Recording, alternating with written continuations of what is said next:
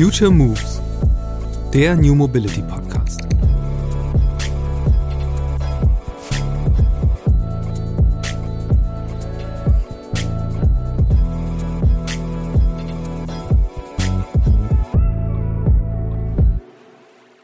Wenn ich mich als Dirigent von Mobilität verstehe, dann äh, muss ich ja im Grunde eine Maßplattform ausschreiben brauche die Kooperation mit den äh, ganzen Shared Mobility Anbietern. Das sind überwiegend äh, Startups. Ja. So und äh, dann ist es natürlich wichtig, dass ich das so effizient wie möglich gestalte, ja, dass ich schnell im Grunde auch in Kooperationen einsteigen kann, denn die Ruhe, die Zeit, die die Verkehrsgesellschaft hat, ja, ist äh, für die äh, jungen Startups, die ja unter massivem Ergebnisdruck stehen, überhaupt nicht darstellbar.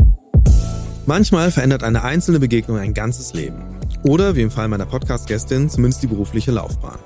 17 Jahre war Silvia Lier bei einem Konzern beschäftigt, der sein Geld mit Flottmanagement und dem Verliesen von Dienstwagen verdient. Und in dieser Zeit traf sie auf einen Mann, der zu ihr sagte, im Grunde wünsche er sich ein komplett anderes Produkt. Statt eines Dienstwagens hätte er lieber Geld, das er für unterschiedliche Formen der Mobilität ausgeben kann. Heute ist diese Idee in Form von Mobilitätsbudgets längst zum Produkt geworden. Damals war es für Silvia der erste Impuls, sich beruflich neu zu orientieren. Sie wechselte zu DB Rent, heute Deutsche Bahn Connect, einer Tochtergesellschaft der Bahn, in der diese neben ihrer eigenen Dienstwagenflotte alles bündelt, was mit Mobilität zu tun hat, aber keine Bahn und kein Bus ist. Sachen wie Call-a-Bike Leihräder oder den Carsharing-Service für Linkster. In Liers Zeit kommt dann auch das Mobilitätsbudget Bonvoyo dazu. Mission erfüllt? Natürlich nicht. Nach einer Zwischenstation bei der Rheinbahn ist Silvia seit September 2022 Geschäftsführerin von Tough Mobile. Das Softwareunternehmen aus Jena verkauft unter anderem digitale Ticketing-Lösungen und Plattformen für multimodale Mobilität. Zusammengefasst, Silvia kennt alle Bereiche der Mobilität. Vom Pkw-Business bis zum öffentlichen Verkehr, vom Startup bis zum Großkonzern. Was sie zu einer großartigen Gesprächspartnerin in Sachen Mobilitätswende macht.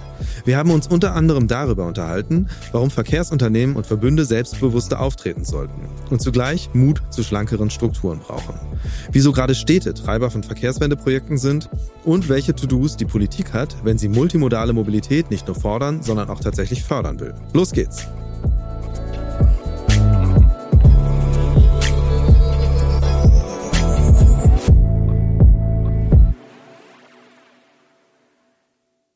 Hallo Silvia, ich freue mich sehr, dass du im Podcast bist bei mir. Hallo Christian, ich freue mich auch und vielen Dank für die Einladung. Wir wollen uns unterhalten heute über Multimodalität, Deutschlandticket, Wandel ähm, des öffentlichen Verkehrs und wer da so die Treiber sein könnten.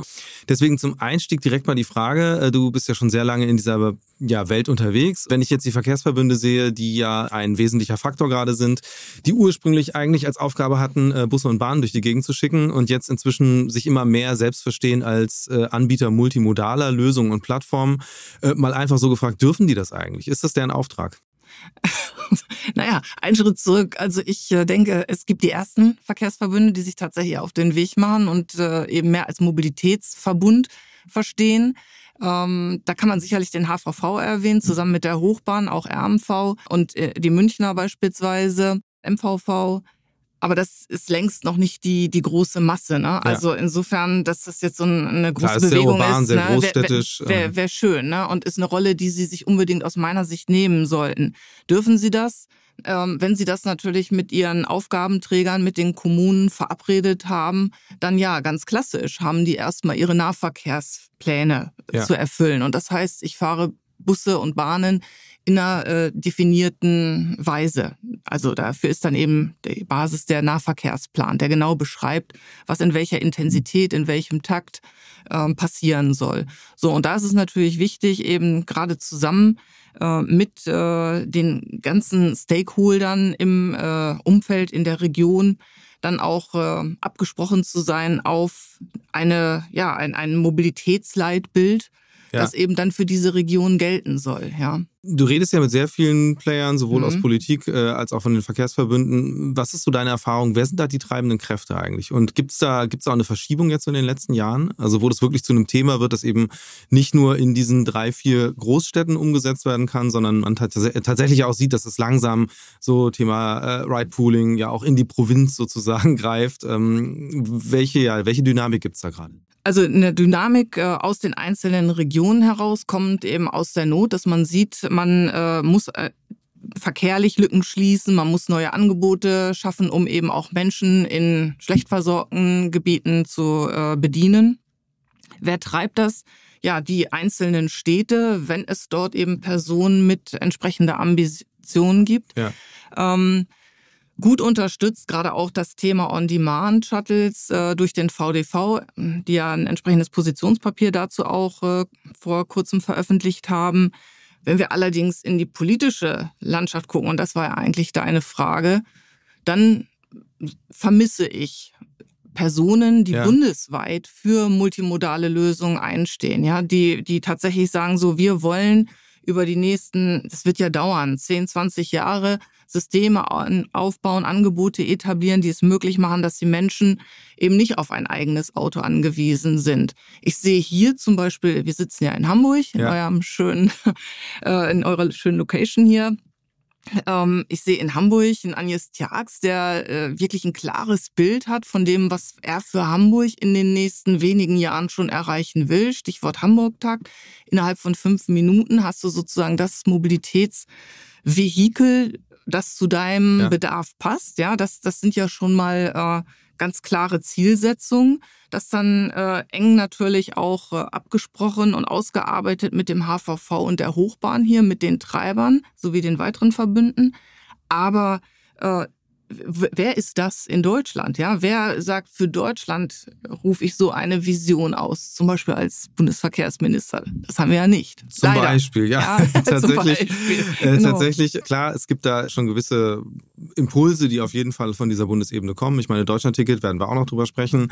Äh, das ganz klar sozusagen so ein Trickle-Down-Ding ist, was von oben äh, gekommen ist. Auf eine Initiative allerdings auch von, ich glaube, aus Bremen war das ja ursprünglich. Ähm, aber klar, irgendwie die große Vision ist ist immer gut, weil dann geht es irgendwie auf größ in größerem Maßstab voran. Ähm, ich würde jetzt gerne, bevor wir auf diese Themen das Heute und die Zukunft kommen, nochmal so ein bisschen zurückspringen, weil ähm, du ja äh, im Vorgespräch gesagt hast, du kommst eigentlich selbst vom Auto her mhm. und hast dann irgendwann so dein Erweckungserlebnis gehabt, das mhm. dich dazu gebracht hat, eigentlich eher zu gucken, was muss man machen, damit das Auto ähm, ja, nicht überflüssig wird, aber zumindest nicht äh, die, die Abhängigkeit, sage ich mal, vom Auto halt nicht mehr so da ist für oder nur noch für möglichst wenige Menschen da ist. Ähm, ja, lass mal, lass mal an den Anfang springen. Was hat dich überhaupt in den Mobilitätsbereich gebracht mhm. und wo? Ja, zu dem Thema Mobilität, wie gesagt, so Flotte, Auto, ne, das war eben tatsächlich dann nach dem Studium die erste äh, Stoßrichtung, ähm, ja, Fahrzeuge einzukaufen für Kunden, äh, bei dem Unternehmen Leaseplan zu verwalten und wieder zu verkaufen.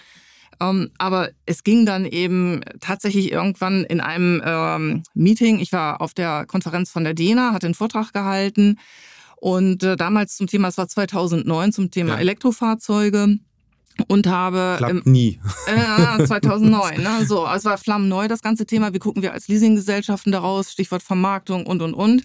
So und nach dem Vortrag kam jemand auf mich zu und hat gesagt, alles gut und schön, was Sie erzählt haben, Frau Lier. Ähm, passt für mich allerdings überhaupt nicht. Äh, mich gefragt, warum, ja, und hat er gesagt, er ist viel unterwegs, mal fliegt er, mal fährt er Bahn, mal nutzt er die BVG, es war eben in Berlin, ja. äh, er fährt Rad und, und, und. So, und er bräuchte viel eher ein Budget für Mobilität als eine Kfz-Full-Service-Leasingrate für seinen Dienstwagen. Und das war wirklich so ein, so ein zündender Moment für mich, wo ich einfach gedacht habe, ja, der hat recht. Und es geht um ganz anderen Bedarf. Und er wird auch garantiert nicht alleine sein mit ja. diesem geänderten oder für mich damals neuen Bedarf. So in 2009 schwer vorstellbar, wie du sowas umsetzt. Ne? 2008 war Car2Go gerade gestartet. Wir kannten also kaum Carsharing-Angebote, ein paar Mietradangebote. Also wie soll sowas alles gehen? Smartphones waren noch ziemlich neu. Ich habe Blackberry zu der Zeit genau, gehabt. Ja. Wir kannten solche Zeiten gab es noch keine Apps. Ja, das war also wirklich, äh, ja, ist eben eine lange Zeit her und insofern damals überhaupt nicht vorstellbar, ähm, wie das umgesetzt werden könnte. Aber diese Idee, die hat mich nie losgelassen. Und als ich dann zur Bahn gewechselt bin, habe ich auch zunächst eben die Autos verantwortet, 22.000.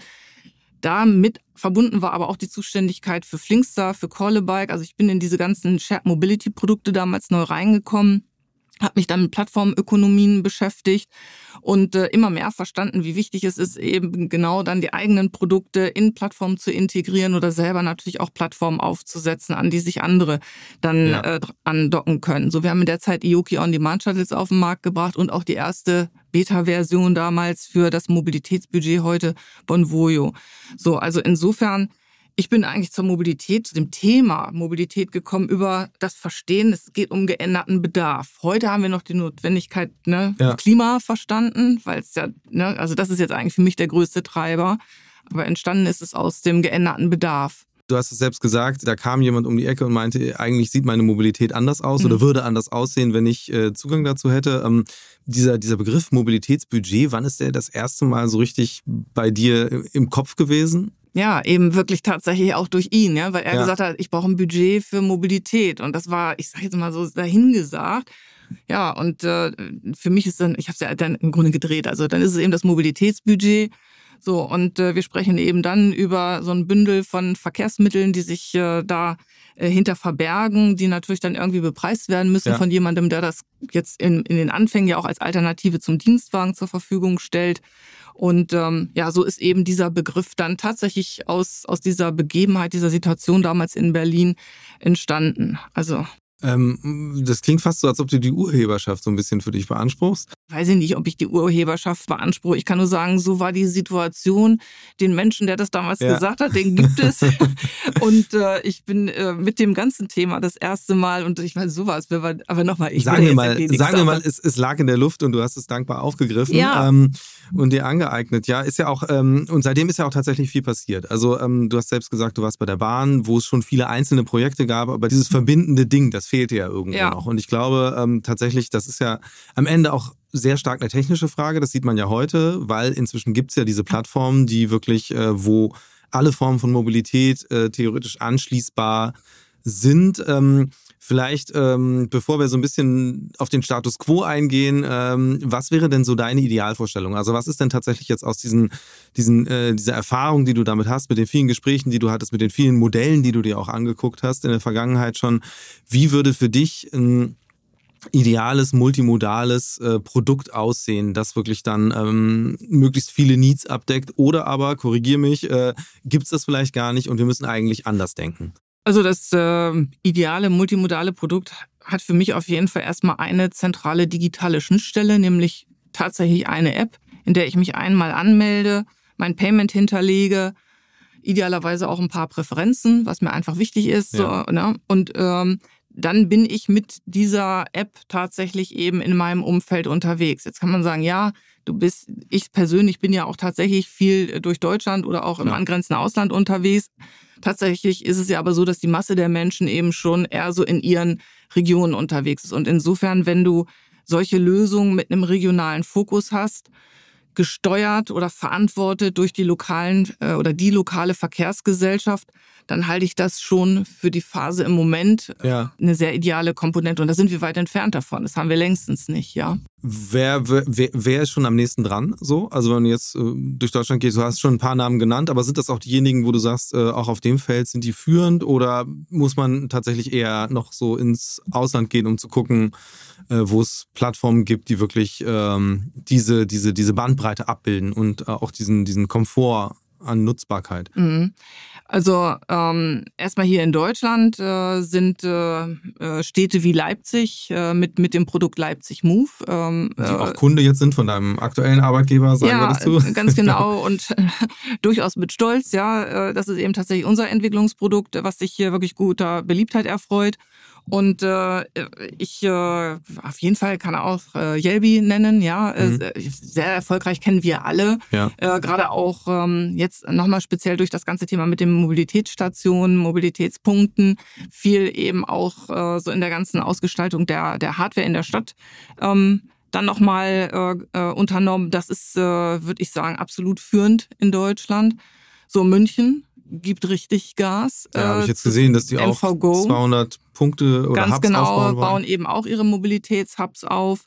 Ähm, also das sind schon und natürlich auch hier in Hamburg ähm, schon ja vor vielen Jahren Switch eingeführt. Auch damals, ich meine, das war sogar vor Yelby, dass mhm, Switch ja. auf den Markt kam.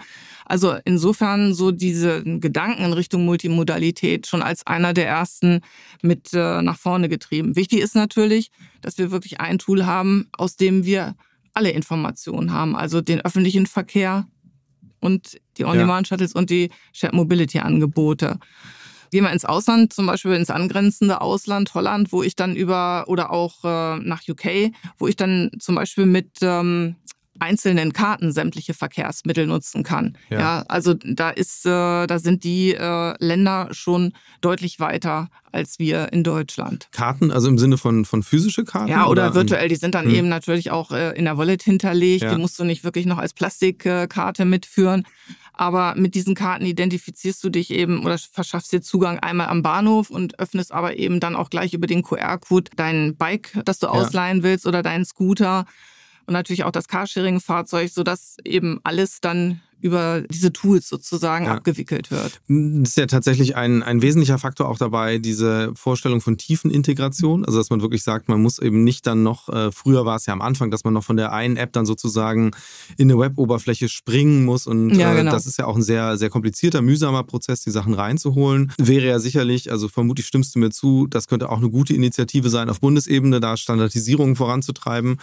Worauf ich aber gerne nochmal kommen würde, oder beziehungsweise mich würde interessieren, jetzt aus deiner Sicht, welchen Effekt hat eigentlich das Deutschlandticket gehabt? Jetzt auf die Vorstellung von multimodalen Angeboten. Weil auf der einen Seite kann man ja sagen, klar, das interessiert schon mal auf jeden Fall erstmal mehr Leute für öffentlichen Verkehr und dann idealerweise auch für die Sachen, die hinten dranhängen.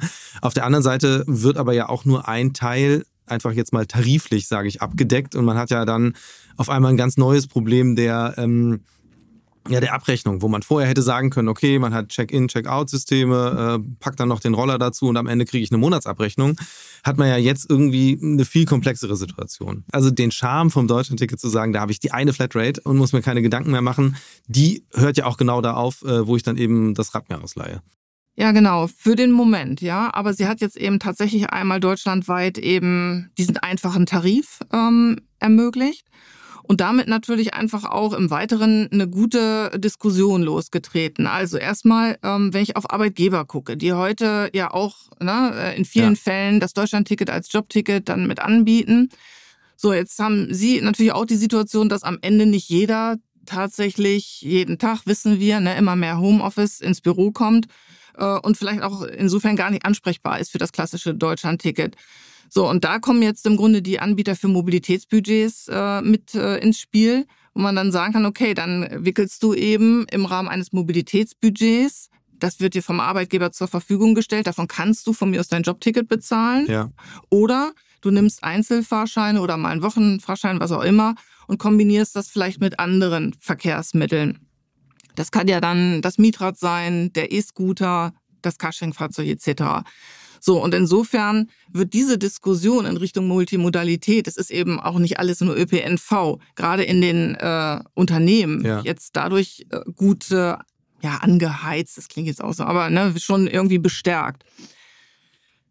Was auch entsteht, ist äh, nochmal so eine weitere Diskussion. Jetzt ist natürlich dieses monatliche Abo, das ist da taucht da als nächstes die Frage auf, was ist denn jetzt mit den Einzelfahrscheinen? Ja. Warum müssen die denn jetzt eigentlich genau äh, so unterschiedlich und divers in den verschiedensten Regionen und Städten sein? Und da kann man jetzt natürlich auch gut äh, eine Diskussion aufmachen und sagen, dann macht doch bundesweit auch den einheitlichen Einzelfahrschein. Warum denn nicht? Mit einer Check-in-Be-out-Lösung. In Nordrhein-Westfalen haben wir Easy NRW ja. beispielsweise. Da zahlst du einen Grundtarif ähm, und äh, hast dann kilometerabhängig nochmal äh, so einen bestimmten Wert. So hast aber eine äh, Kostengarantie, also dass, dass, nichts, dass du nichts überzahlst quasi und wirst abgerechnet nach einem Luftlinien, ähm, nach einer Luftlinienberechnung. Mhm. Also einfach die Diagonale von A nach B. So, das macht's einfach. Ich muss nur dran denken, mich im Grunde einzuchecken und wieder auszuchecken. Und sowas könnte man sich ja grundsätzlich auch mal im, analog zu einer Deutschland-Ticket-Lösung äh, für den Einzeltarif vorstellen. Ist das ein so großes Volumen tatsächlich, dass man sagt, äh, diese ganzen ja, Investitionen dann in die Infrastruktur, Education von den Fahrgästen, das würde sich lohnen, dass man so ein, so ein System noch aufbaut? Naja, ich meine, wenn wir 10 Millionen Tickets verkauft haben und äh, wir haben alleine 43 Millionen Erwerbstätige, also da ist ja alleine da schon Potenzial für ja. ne, die einzelnen Nutzung. Plus eh natürlich dann die nicht. Also ja, ja, genau. Aber darum geht's ja, den Zugang eben auch möglichst einfach zu machen sagen, du musst jetzt nicht erst kompliziert anfangen zu suchen, welche App ist es, wie geht's am Fahrkartenautomat, sondern du hast eben natürlich klar auch über kommunikative Arbeit gelernt, es gibt eine App und die kannst du jetzt deutschlandweit einfach immer nutzen. Analog zum Deutschlandticket. Ja. Vielleicht ist es sogar genau damit dann verbunden. So, und wir wollten ja noch über Multimodalität sprechen. Jetzt kann ich mir auch vorstellen, dass ich genau dieses Ticket eben erweitere um die Nutzung von äh, Shared Mobility Angeboten. Ich kann natürlich hingehen und sagen, Deutschland-Ticket werte ich nochmal auf, äh, statt 49 Euro 69 Euro und dann hast du eben immer die erste halbe Stunde Mietrad inklusive, ja. also Angebote, die wir heute in Deutschland ja schon kennen und die auch äh, gut nachgefragt werden oder einen bestimmten Anteil ich weiß, E-Scooter sind ne, nicht unumstritten, aber auch sowas könnte man ja, ja theoretisch mit integrieren in einen Deutschland-Tarif. Siehst du, siehst du dafür Ansätze? Also, weil es gab ja tatsächlich jetzt so zum Launch vom Deutschland-Ticket erste Ideen. Also in Köln waren, glaube ich, eben ein bisschen Mieträder drin. Mhm. In äh, Berlin gab es einen Yelby. Ja, Gutschein, 15 Euro oder sowas, genau. glaube ich. Ja. Ähm, aber das war ja mehr so auf Aktionsebene. Meine Frage ist, äh, oder worauf ich ja tatsächlich warte, ist, wo, wo bleiben denn solche Bundles oder Deutschland-Ticket Plus, habe mhm. ich das mhm. mal im LinkedIn-Post ja, genau. selbst mhm. genannt. Ja. Äh, wann kommt denn sowas? Oder warum dauert das so lange ähm, tatsächlich? Weil das wäre ja eigentlich, glaube ich, jetzt der spannende Punkt, wo man sagen kann, okay, wir haben jetzt mal einen Haken hinter den Grundtarif für Mobilität. Ähm, jetzt lass mal wirklich neue Zielgruppen erarbeiten mit solchen Produkten. Ich habe keine Glaskugel, ne? ich kann dir das nicht vorhersagen, aber es ist einfach wichtig, auf all diesen äh, Konferenzen ähm, rund um Personenmobilität immer wieder auch deutlich zu machen, dass die Menschen sich solche Lösungen wünschen. Es gibt ja wie viele Erhebungen, die zeigen, dass eine große äh, Nachfrage ist nach Alternativen zum Auto. Es ist eben ja. einfach nicht so, dass alle das total geil finden, immer mit dem Auto zu fahren. Ja, die Menschen wünschen sich Alternativen. Umweltverbände haben dazu mehrere Umfragen gemacht. Zwei Drittel sagen, bitte macht. So, und diese Alternativen sind eben zuallererst natürlich der attraktive ÖPNV, wirklich mit einem guten Takt. Wir wissen, was alles zugehört, zuverlässig und, und, und. So und außerdem dann natürlich auch äh, die anderen Verkehrsmittel, weil ich bekanntermaßen mit meinem Bus, mit meiner Straßenbahn eben oft mein Ziel natürlich nicht vor der Haustür erreiche und noch weitere Wege zurücklegen muss oder auch sage, es ist total warm. Ich fahre lieber mit dem Fahrrad, anstatt mich eben in den äh, wärmeren Bus zu setzen. So. Und äh, genau diese Vielfalt dann auch bequem abdecken zu können, darum geht's und dass die Verkehrsgesellschaften das für sich auch aufgreifen und sagen, das ist unsere Chance, wir werden zum Dirigenten für Mobilität, wir hören gar nicht auf, eine Bus und Bahn anzubieten. Wir ähm, ja, ermöglichen es eben auch über unser Kundenaccount bei der Verkehrsgesellschaft XY Zugang zu diesen weiteren Verkehrsmitteln, die natürlich dann in der Stadt vorhanden sein müssen angeboten über Mobilitätshubs etc., aber da eben leicht äh, dann auch Zugang äh, zu bekommen. Aber diese Rolle, die sehen im Moment ja erste Verkehrsgesellschaften, aber das ist schon, das ist einfach ein Prozess. Und ja. im Moment Deutschlandticket, Deutschlandticket, Deutschlandticket, das sind ne, die bestimmenden Themen und damit verbunden große Finanzierungsnot. Wie geht's weiter? Weil das ist ja äh, im Moment noch längst nicht ähm, Klar, beantwortet. Ein, ne? ein, gewisser Zeithorizont sozusagen, der, da hat man die Sicherheit, danach muss man noch gucken. Aber wär's ja, da wäre es ja eigentlich umso wichtiger für äh, Verkehrsunternehmen, sich da breiter aufzustellen. Ähm, wie sieht das aus mit diesem Thema Mobilitätsbudget? Also ähm, es gibt ja einige Anbieter, die, die haben das schon. Also die, du hast selbst gesagt, äh, dein ehemaliger Arbeitgeber Deutsche Bahn hat so ein Produkt schon sehr, sehr lange. Ähm, vergleichsweise lange, sagen wir so. Und äh, es gibt ja andere Startups, hatte ich hier auch schon im Podcast, äh, sei es Mobico oder sei es äh, mhm. äh, Rides, genau. äh, die an ähnlichen Produkten arbeiten. Mhm. Wie glaubst du, wird sich das äh, weiterentwickeln auf Ebene der Verkehrsverbünde? Also gibt es da äh, tatsächlich die Erkenntnis, wir müssen das eigentlich zu uns reinholen, mhm. weil sonst wandern die Leute ab zu irgendwelchen Startups? Oder hm, gibt es da eher einen kooperativen Ansatz? Was glaubst du, in welche Richtung kann das gehen? Oder was empfehlt ihr tatsächlich dann auch ähm, euren Kunden? Ähm? Genau, unsere Kunden jetzt von Seiten TAF sind ja die Verkehrsgesellschaften. Ja. Und wir empfehlen schon, äh, sich dieses Thema eben auf die eigene Agenda zu holen und zu sagen, neben äh, dem Deutschlandticket, Schrägstrich Jobticket, äh, entwickelst du eben auch eine Lösung für das Mobilitätsbudget. Geh auf deine Geschäftskunden mit einem breiteren Ansatz zu, denn du wirst mit dem Jobticket alleine ja auch nicht alle erreichen. Aber die Unternehmen brauchen eigentlich, so im Sinne von Fairness, natürlich auch ein Angebot für die ja. gesamte Belegschaft. Man kann nicht sagen, wenn du das Jobticket aus welchen Gründen auch immer nicht nutzen kannst oder nicht nutzen willst, dann quasi Pech gehabt. Alternativ wäre es natürlich schön, wenn man sagt, okay, du bekommst ein Mobilitätsbudget und wähl aus, welche Mobilität dann ähm, für dich die richtige ist. Und das kann sich im Laufe eines Jahres oder sowieso über Jahre ja. dann auch äh, verändern. Also insofern Empfehlung, sich da eben dann auch Lösungen ähm, äh, einzukaufen beziehungsweise entwickeln zu lassen. Das machen wir, indem wir dann äh, Bezahlfunktionen mit integrieren in multimodale Apps, die dann äh, im Grunde für dieses Mobilitätsbudget stehen über das ich dann die Nutzung von ÖPNV und Shared Mobility äh, begleichen kann. Das ist unsere Empfehlung, logisch, ne, ähm, äh, in Richtung Verkehrsgesellschaften. Wir wissen aber auch, und das kann man auch äh, ganz offen ansprechen, es gibt auch Kooperationen, beispielsweise Mobico wird kooperieren mit dem RMV. Also auch äh, solche Konstellationen wird es geben, wo eine Verkehrsgesellschaft möglicherweise sagt, ich ja, kauf mir da im Großen und Ganzen Know-how von einem Anbieter schon ein. Aber die, nochmal so diese Chance, die die Verkehrsgesellschaften haben, gerade das Thema Pendelmobilität mit den Unternehmen, ja, äh, nochmal viel intensiver zu gestalten. Also die sind äh, groß und werden noch größer, weil es ist so, dass äh, die neue EU-Taxonomie-Verordnung ja vorgibt, dass die Unternehmen, also solche, die mehr als 250 Mitarbeiter haben, in Zukunft über Pendelmobilität berichten müssen. Das heißt, als Unternehmen, als Geschäftsführerin muss ich mir sowieso überlegen, was unternehme ich denn da jetzt, um meine Leute ähm, nachhaltig äh, zur Arbeit kommen zu lassen. Das kann ich jetzt eigentlich nicht mehr so äh, sich selbst überlassen, ne? dass viele alleine im Auto ja. gependelt kommen.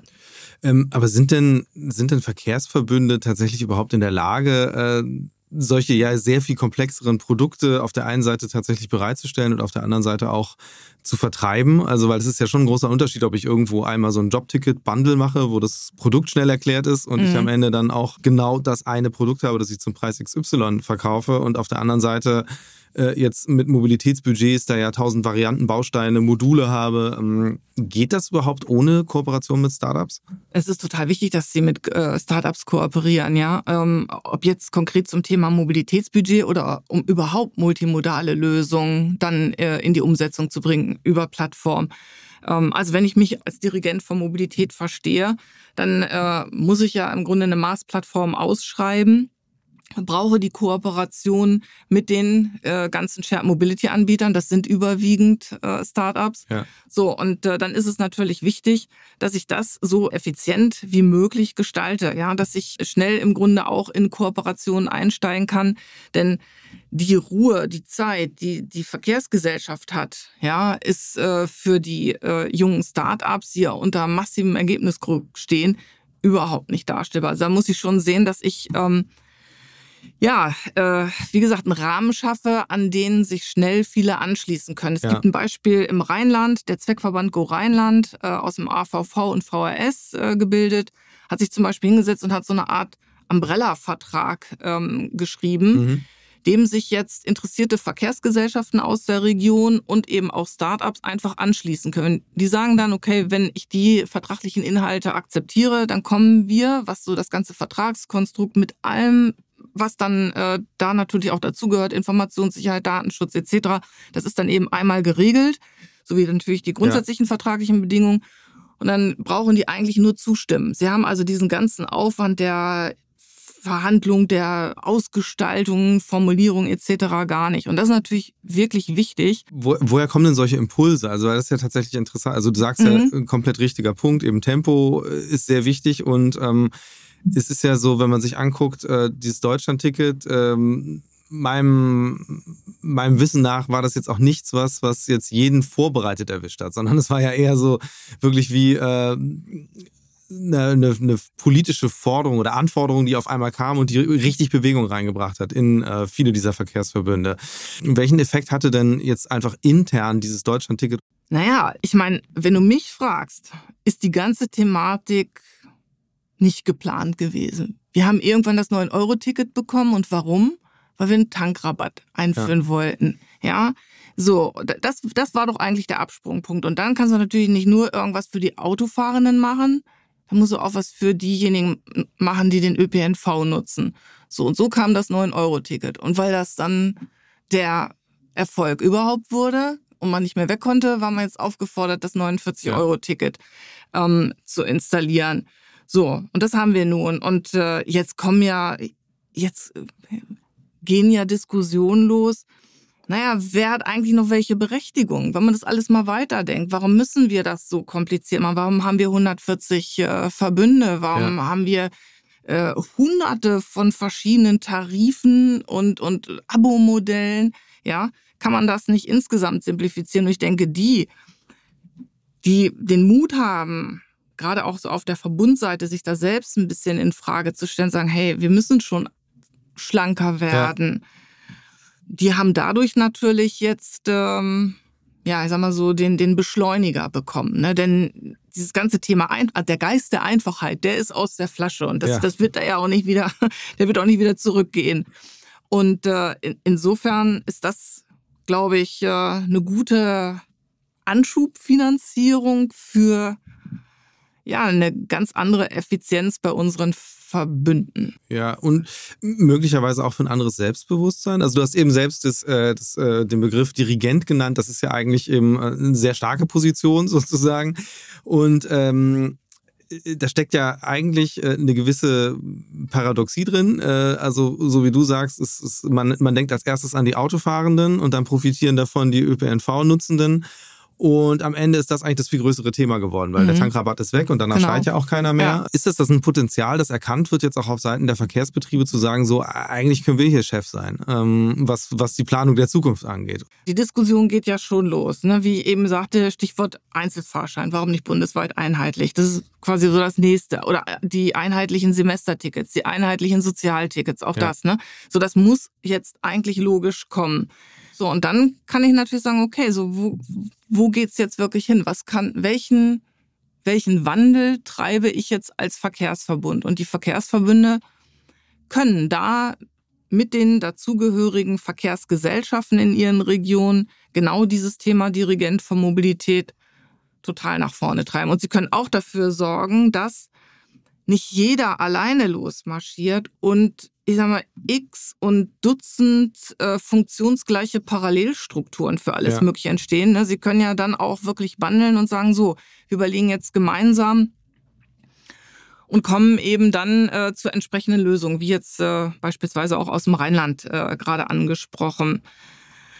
Ob die dieses Selbstbewusstsein so haben, ey, ich spreche mit solchen und solchen äh, ja. Personen, ja. So, aber es gibt Gott sei Dank eine Menge an mutigen Treibern und ähm, ja, sowohl auf der Verbundseite wie auch auf der äh, Seite der Verkehrsgesellschaften. Und ähm, ich hoffe einfach, dass die mit ihrem Tun auch Recht bekommen, dass sie zeigen können, dass sich der Modalsplit ändert, ja, dass die Leute eben wirklich bereit sind, vom Auto äh, auf den ÖPNV, auf das Fahrrad und eben Shared Mobility Angebote zu wechseln und dass man damit natürlich dann auch im Sinne des Klimas den richtigen Schritt eingeleitet hat, ja. Jetzt hast du äh, auch von den, den Städten oder Verbünden, die du erwähnt hast, das sind ja immer sehr metropolenlastige mhm. Veranstaltungen, wenn man mhm. so will. Ähm, sprecht ihr auch mit kleineren Verbünden, weil die ja natürlich eine ganz andere Problemlage haben auf einmal, dass sie auf der einen Seite sich natürlich die ganzen technischen äh, Lösungen gar nicht leisten können und auch auf der anderen Seite natürlich auch jetzt nicht die Marketing-Power haben, die äh, jetzt halt ein, ähm, eine BVG zum Beispiel auf die, aufs Gleis bringt. Ja, und sie haben äh, im Grunde kein Angebot, das physische Angebot auf der Straße, ja. Also das, äh, dann sind eben keine Carsharing-Fahrzeuge da, dann sind keine Mieträder da. So, und ähm, alleine da fängt's ja dann auch an. Aber wenn ich äh, überlege, welches Potenzial in On-Demand-Shuttlen steckt, und das wird ja jetzt gerade auch für den ländlichen Raum äh, sehr diskutiert, dann bin ja. ich insofern ja auch schon etwas multimodaler. Ja, dann neben Bus und Bahn eben dann diese kleineren Fahrzeuge, äh, die die Fahrgäste transportieren. Und äh, insofern, ja, die, die kommen eher von dem, wir haben weniger, was wir anbieten können sehen aber gerade im Bereich On-Demand-Shuttle dann äh, Potenziale. So, wichtig, dass wir da Fördergelder haben, dass auch äh, diese Projekte installiert werden und natürlich auch nicht nur immer als Piloten, sondern dass sie fester Bestandteil von Linien verkehren werden. Ja also von nicht Linien, von Nahverkehrsplänen. Ja, das ist ne? ja tatsächlich gerade das Problem, dass eben es gibt immer den, den begrenzten Zeitraum, das heißt also keine Verlässlichkeit, dass ich mein Auto, also ich so hebe mein Auto ja, auf genau. sozusagen. Und auf der anderen Seite ist es aber auch ein Riesenkostenthema. Ich habe in, in Gesprächen, die ich geführt habe, so zwei Zahlen gehört und dazwischen bewegt sich wahrscheinlich so eine Fahrt, dass ich im günstigsten Fall 20 Euro bezahle als äh, Verbund, um eine Person durch die Gegend zu transportieren. Im, im schlechtesten könnte es dann auch mal 60 sein. Ähm, Das wird ja aber auch noch dauern, bis man das in den Griff kriegt. Was wäre so dein, dein Ratschlag eigentlich an Verkehrsverbünde, kleinere Player, gerade wo du auch äh, Konzernstrukturen kennengelernt hast? Also brauchen wir da irgendwie auch mehr Fusion? Brauchen wir Zusammenarbeit, dass meinethalben auch mal zwei, drei Verbünde aus Bayern sagen so, ja, warum nicht mit äh, Hessen was zusammentun? Also, und gibt es überhaupt die Foren, in denen das stattfinden kann? Hm. Es, ähm, also es gibt ja schon äh, Bewegung, ja, dass sich eben in verschiedenen Bundesländern dann die Verbünde zusammentun und das muss natürlich noch äh, viel stärker forciert werden. So und dass ähm, aus vielen Verbünden ein oder zwei oder drei werden, mhm. je Bundesland und dass die sich dann eben genau äh, ja äh, um diese Themen multimodale Mobilität äh, mit den angeschlossenen Verkehrsgesellschaften, aber auch eben mit den Aufgabenträgern, mit den Städten sozusagen ja ins Tun begeben.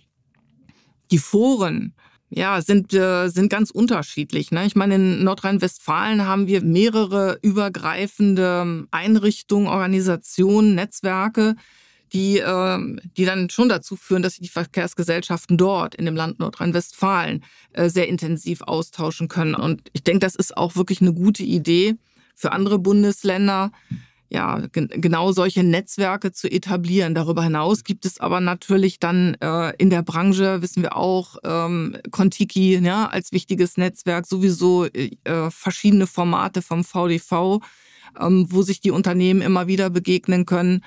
Ähm, ja, das New Mobility Forum dort ja beispielsweise auch.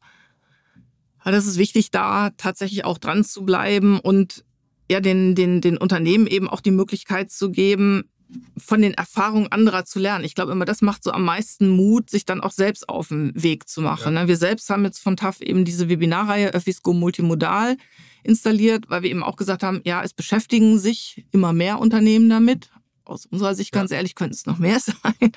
So, und äh, da wollen wir einfach mal Experten zuhören, die, äh, die über ihre Erfahrungen berichten, die aber auch ganz konkret erklären, was musst du denn beachten, wenn es zum Beispiel um äh, das Eingehen von Kooperationen geht, was gibt es da schon für gute Beispiele, was musst du beachten, wenn du deine Plattformstrategie ähm, definierst oder vorneweg noch die Unternehmensstrategie. Wer guckt sich das denn an? Also kannst du so ein bisschen. Aber, aber wer von dort? Also das ist ja tatsächlich dort, so die äh, Frage. Also wer sind die Leute, die tatsächlich dann äh, in so einem Fall ja äh, den Auftrag haben oder die eigene Motivation mitbringen, ähm, mal ein bisschen äh, Innovation in den Laden zu bringen? Das ist nicht das Top-Management, das kommt. Das ist ähm, dann eine Ebene Bereichsleitung, Abteilungsleitung. Das sind, unter, äh, das sind äh, Menschen, die Titel tragen Vertrieb, Marketing, Innovation, Nachhaltigkeit. Das sind eigentlich schon so ähm, die ja, Job Descriptions. Ja. Und ähm, ich denke, das passt auch gut. Du hattest vorhin schon selbst gesagt, äh, eigentlich brauchst du die, die Initiative auf Bundesebene. Was wären jetzt so, ähm, jetzt gar nicht mal bezogen nur auf euer Kerngeschäft, sondern mhm. wirklich allgemein auf die Branche, was wären so deine Wünsche oder auch Forderungen einfach an die Bundespolitik, jetzt wirklich ähm, unterstützend tätig zu werden, was den Wandel angeht? Ich würde tatsächlich sagen, wir müssen erstmal grundsätzlich ein Bild entwickeln, welche Art von Mobilität wir in Deutschland wollen.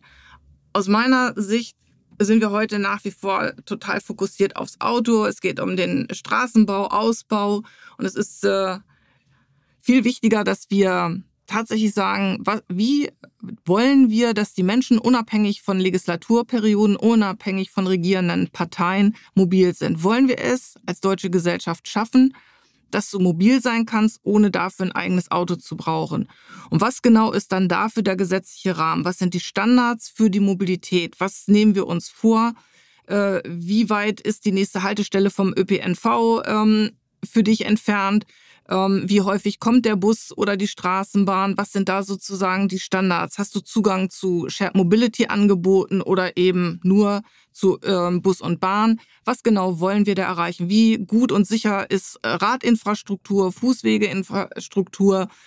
All das muss im Grunde einmal grundsätzlich durchdacht werden. Heute ist das ja nicht der Fall. Wir haben kein Mobilitätsgesetz und das macht es natürlich schwierig. Ne? Ja. Wechseln sich ähm, dann Re Regierungsverhältnisse, wird schnell wieder einkassiert, was der Vorgänger Man, man sieht ja gerade in Berlin, so wie alles Bestes in Frage Beispiel. gestellt wird, Bestes Beispiel, was gerade Infrastruktur angeht. Wirklich ein Trauerspiel.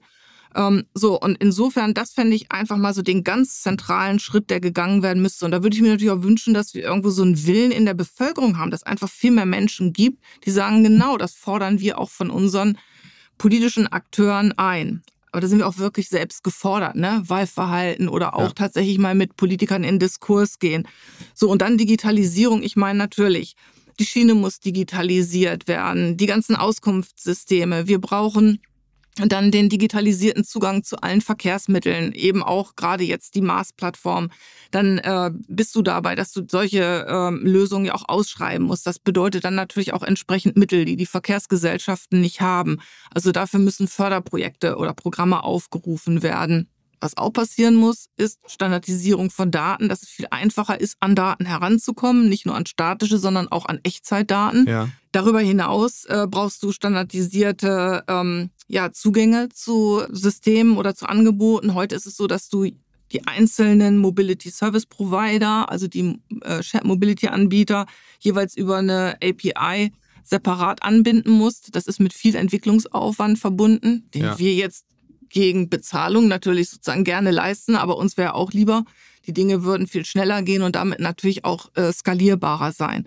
Ja, ist es realistisch, dass, dass sowas jetzt noch passiert in dieser Legislatur? Hast du Hoffnung, dass tatsächlich da nochmal jetzt wirklich Dynamik reinkommt? Die Bundespolitik wird es aus meiner Sicht nicht treiben. Worauf ich setze, ist tatsächlich auf positive Beispiele, die wir in verschiedenen Städten haben und dass wir einfach, äh, ja, dass, dass wir Menschen haben, die darüber sprechen, die darüber berichten und sagen, guck an, was geht. Ich hm. bringe mal ein Beispiel. Hamburg, ja. Ähm, ich war gestern hier bei der Agora Verkehrswende. Die hatten eingeladen ähm, zu einer Konferenz äh, vom Plan zum Handeln. Also wirklich, wie kommen wir in die Umsetzung ähm, in Richtung Verkehrswende? Und da haben wir uns die einzelnen Werte im Modalsplit in Hamburg angeguckt. Ja. Und was zum Beispiel ganz herausragend ist, der Modalsplit hat sich zugunsten des Fahrrads um plus äh, sieben Prozentpunkte verändert. Es sind vor allen Dingen zahlreiche neue Radwege entstanden. Ja, so ich bin heute Morgen an der Außenalster gejoggt. Wenn du siehst, was für Massen an Radfahrern und Radfahrerinnen kommen, gewaltig. Ich habe so beim Laufen gedacht, ich habe noch nie in meinem Leben so viele Radfahrer gesehen wie an den zwei Morgen hier in Hamburg.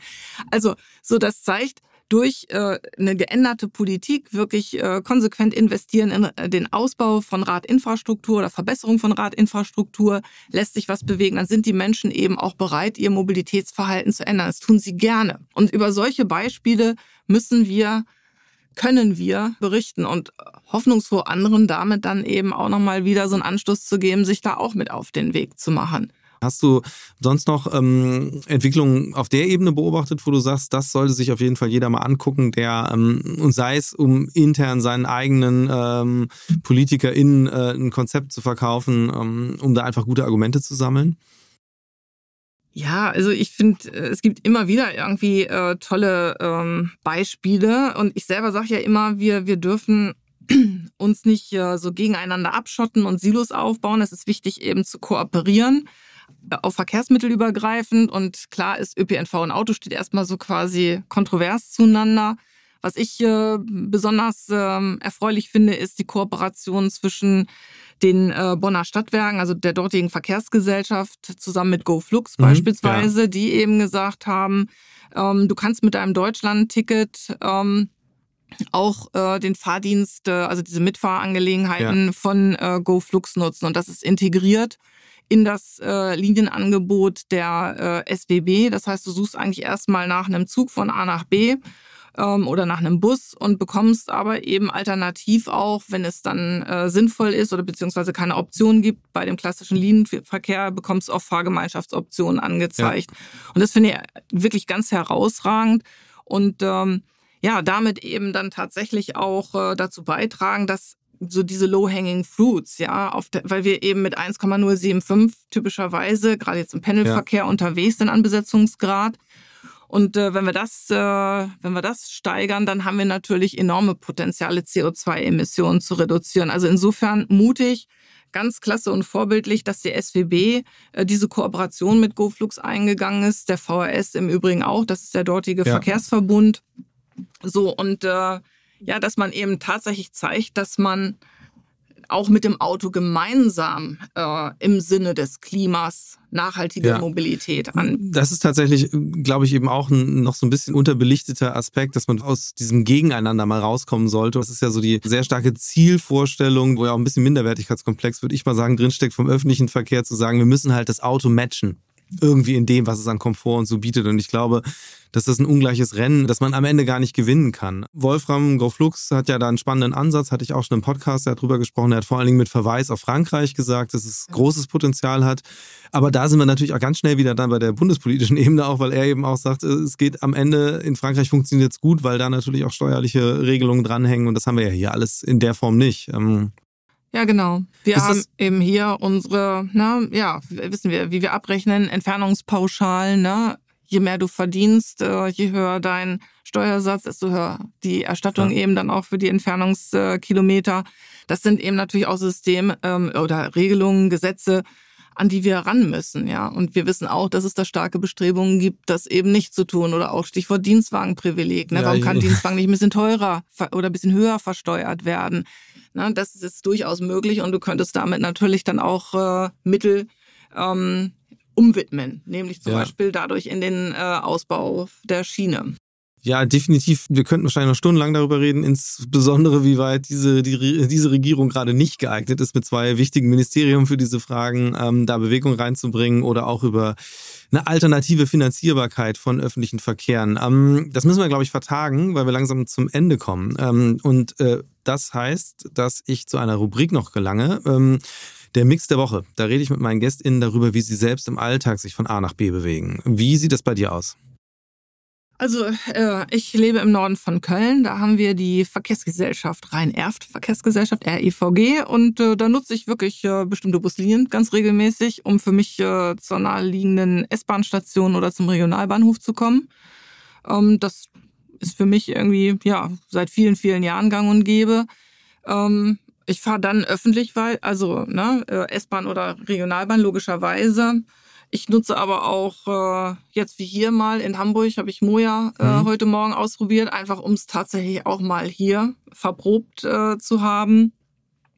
Also ich fahre so viel wie möglich öffentlich, äh, ein Teil Fahrrad. Fahrrad ist aber nicht so ähm, mein bevorzugtes äh, Verkehrsmittel.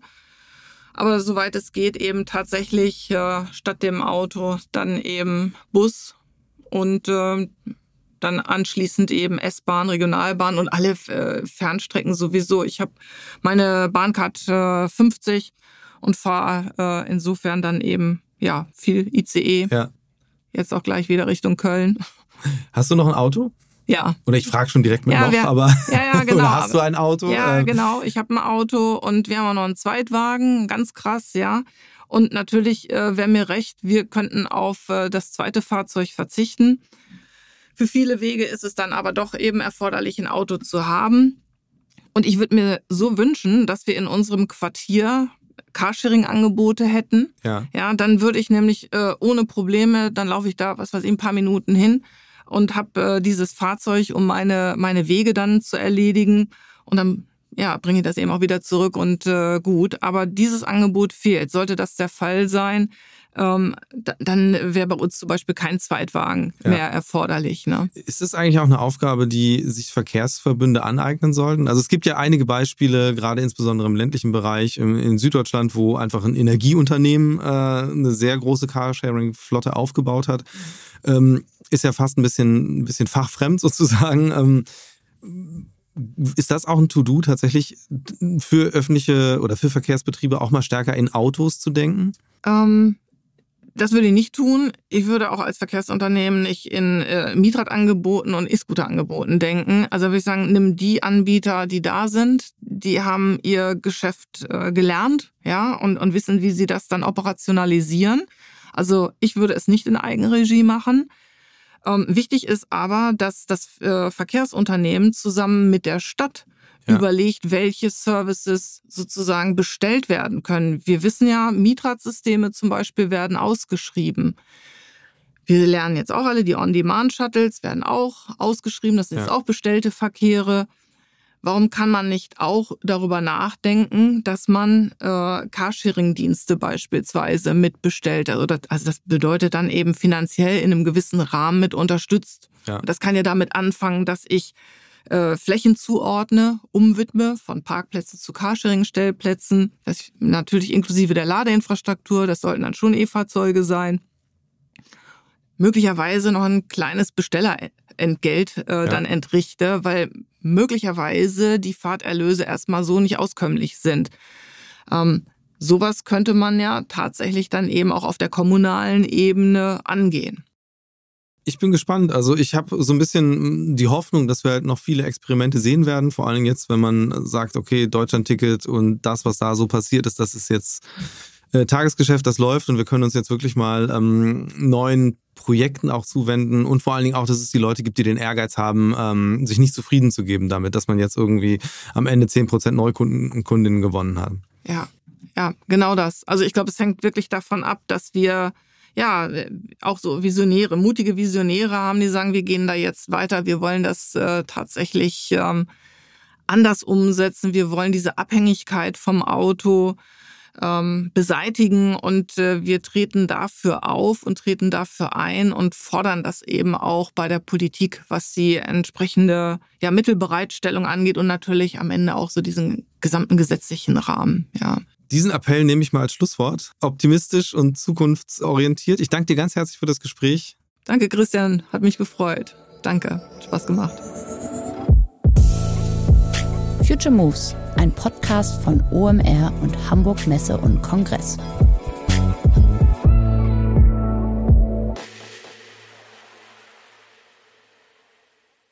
Dieser Podcast wird produziert von Podstars bei OMR.